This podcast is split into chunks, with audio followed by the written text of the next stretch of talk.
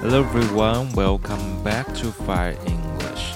Hello，大家好，欢迎回到财务自由英文，我是 Leon。Have you ever heard of Princess Leonor? She's the Princess of Spain. Princess Leonor has seen her reputation skyrocket lately after scandals damaged the Spanish royal family's image during the last decade. Leonor is being credited with renewing the monarchy's appeal through her natural charm and authenticity. 不知道大家平常有没有听过有关西班牙皇室的新闻呢？西班牙的公主其实有两位，现在一个成年了，叫做 Princess Leonor。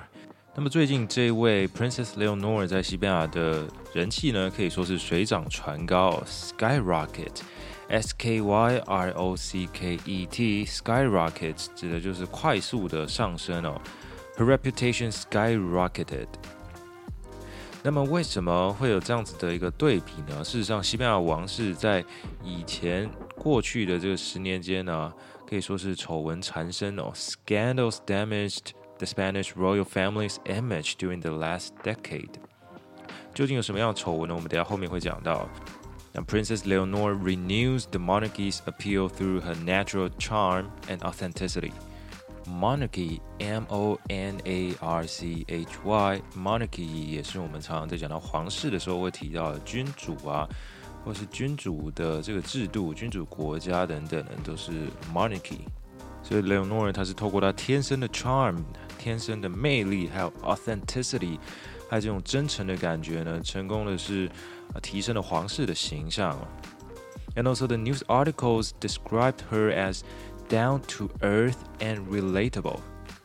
他形容雷欧诺是一个很接地气的公主哦。Down to earth 这个词啊，最近在一些政治的那种新闻里面常常出现哦。当然，其实 down to earth 它本身的意思是很实际的、很务实的、哦、，practical and also friendly at the same time。那么似乎跟中文说的接地气有那么一点点像，但是又有那么一点点不太一样哦。那么还有 relatable，r e l a t a b l e，relatable 指的就是跟我们这个生活中啊息息相关，你能够跟你自己的生活产生连结的。So what are some of the scandals that have damaged the Spanish royal family's image? These scandals are mostly about uh, the former king Juan Carlos. For example, in 2012, he went on an expensive elephant hunting trip to Africa uh, during a recession. 呃，这个经济衰退的时候，他竟然跑去非洲猎大象啊！那个时候给西班牙人留下了一个很不好的印象哦。And also, it was revealed in 2020 that he he had received 100 million dollars from the late Saudi king over a high-speed rail contract which is being investigated for possible money laundering。啊，还有在二零二零年呢，呃，一个这种高铁的签约案里面呢，也被人家怀疑说是不是有洗钱啊？And also he had concealed millions more in offshore accounts。还有那个海外账户里面有好几百万元等等的这些丑闻呢， 都让这个皇室的印对公众的印象不是很好哦。offshore account, O F F S H O R E A C C O U N T offshore account 就是我们政治屋最喜欢的这个海外账户啦，对不对？就有一个梗图就说，为什么每次那种有钱人或是政治物都要说哦，有钱放在那个瑞士银行里面，为什么不是其他银行？为什么一定要放在瑞士啊？然后下面就有人说，假设今天有一个有钱人出来说，哦，我有三千万放在归人农会里面，你觉得这能听吗？所以意思是说啊，一定要放在瑞士，听起来比较高级啊。你不能说我放在农会里嘛，这整个就 low 掉了，对不对？So now, Polls rates Leonor as the most popular royal, even ahead of her father, King Felipe VI. Google searches for Leonor have jumped 37%. Experts say the princess comes across as a normal teenager, mature but also natural, happy and modest. She communicates beautifully through her words, gestures, and manners. 大家现在呢都突然发现说，哦，Leonor 这个公主啊，是跟她老爸或者是跟她阿公的不太一样的啊。他他们怎么形容她的呢？她虽然是一个 teenager，还算是一个十几岁的年轻人啊 ，but she's mature and natural，很成熟，不过也很天然，happy and modest。哦，我觉得都是一些很正面的形容词哦。看了会觉得说，这是不是媒体特别帮她塑造出来的形象呢？这我们也不知道。But the royal palace have, has carefully shielded Leonor from excessive publicity up to now. And that's why people became so interested in her, because we knew nothing about her. There's even a new term called Leonor Mania. L E N O R M A N I A, Leonor Mania.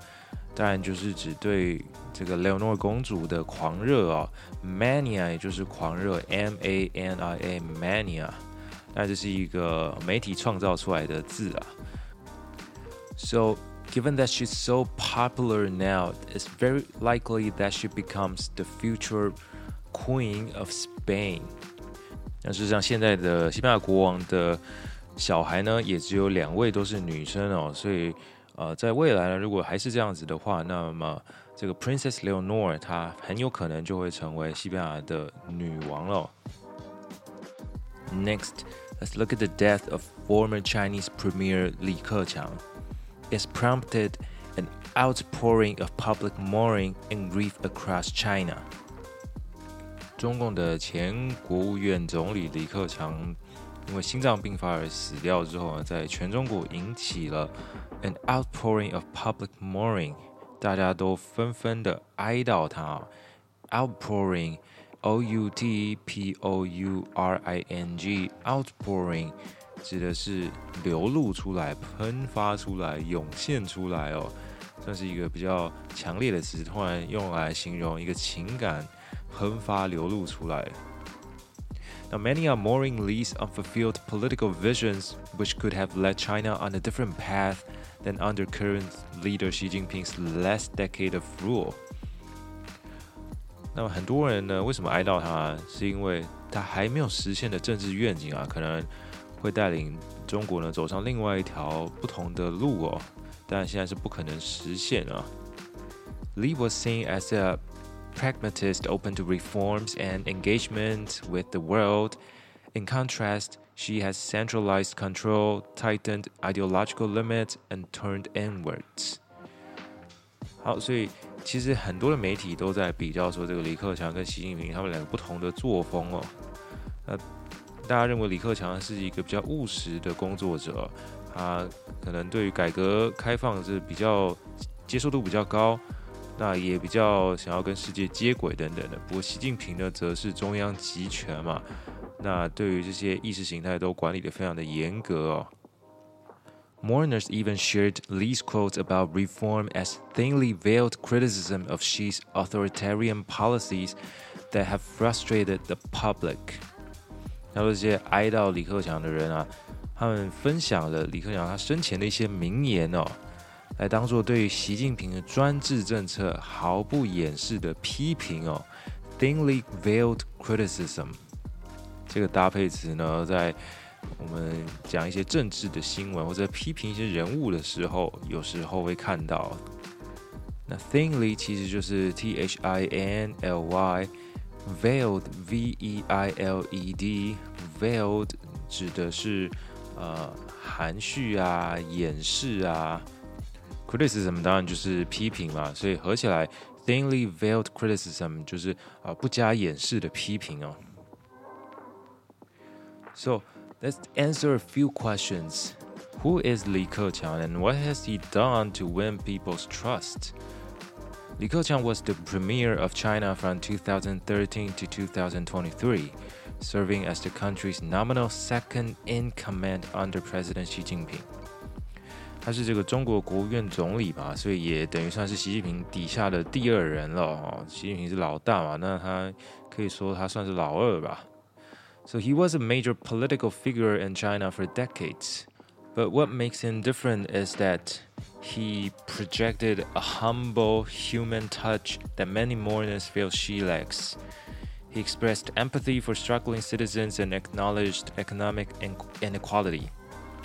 Videos showing Li's friend and spontaneous interactions with the public went viral after his death. He was appreciated for listening to people's grievances and concerns. 好，为什么这个李克强这么受到中国民众的爱戴还有欢迎呢？啊，主要是说他跟习近平不一样嘛。啊，他的人格特质或者说他的形象是怎样，humble 很谦虚的，同时是 human 他比较有人性一点点的。而这些特质呢，是习近平所没有的。而且他对于这些受苦受难的这些老百姓啊，都表达了他的同情心，然后他也承认说，哎，经济发展确实是不平等哦。那他对于这些大众的互动啊，也非常的友善，而且是自发性的 （spontaneous），s p o n t a n e o u s，spontaneous，很自发性的。那事实上，这个国务院总理一向是比较管经济的。So, what are some of his main achievements? For example, uh, he led efforts to rebalance China's economy toward domestic consumption and away from dependence on exports and investment. He oversaw continued rapid economic growth in China, with GDP expanding at around 7% a year during his premiership. He helped negotiate trade deals like the Regional Comprehensive Economic Partnership. He led China's response to major disasters and crises like floods, earthquakes, and the COVID 19 outbreak. He made frequent trips within China to inspect conditions and talk to citizens. He supervised massive infrastructure projects like high speed rail expansion.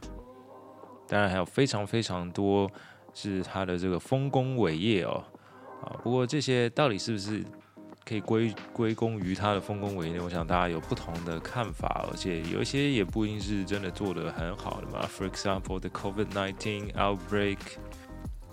However, Li's influence was gradually eclipsed by Xi, who took control over economic policy making, while Li often handled crisis and took blame for any problems.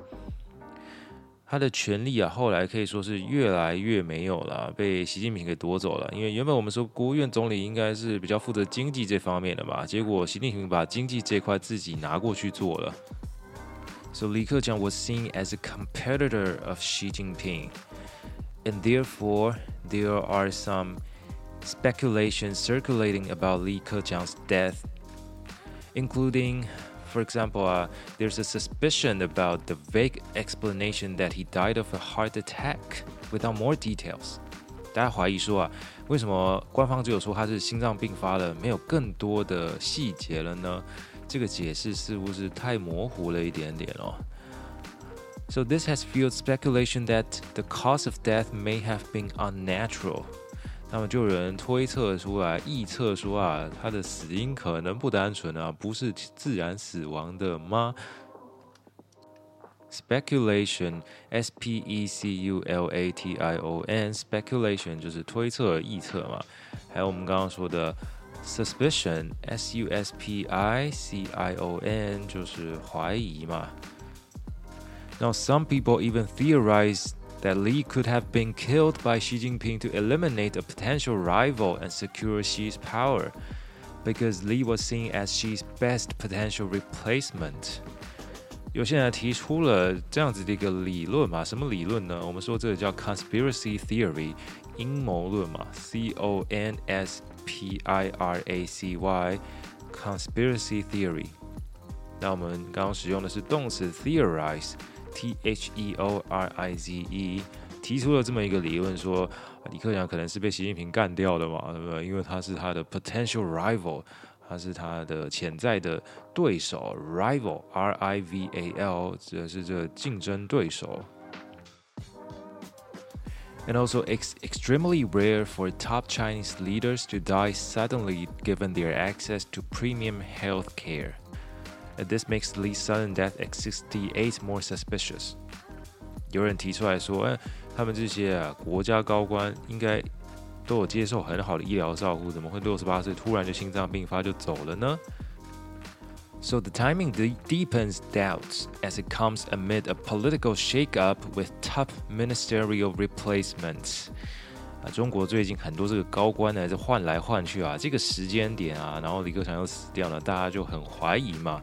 The timing deepens doubts，的时间点加深了大家的猜测怀疑啊。Besides, the authorities' heavy censorship of mourning adds to the sense that they are hiding something about his death。那他们对于大家这个哀悼的这种情绪啊， 又进行审查，就是说你在那个网络上啊，不能随便泼这哀悼文啊，泼太多啊，这个政府也要管嘛，对不对？那更让人觉得哎事有蹊跷啊，对不对？那 What do you think?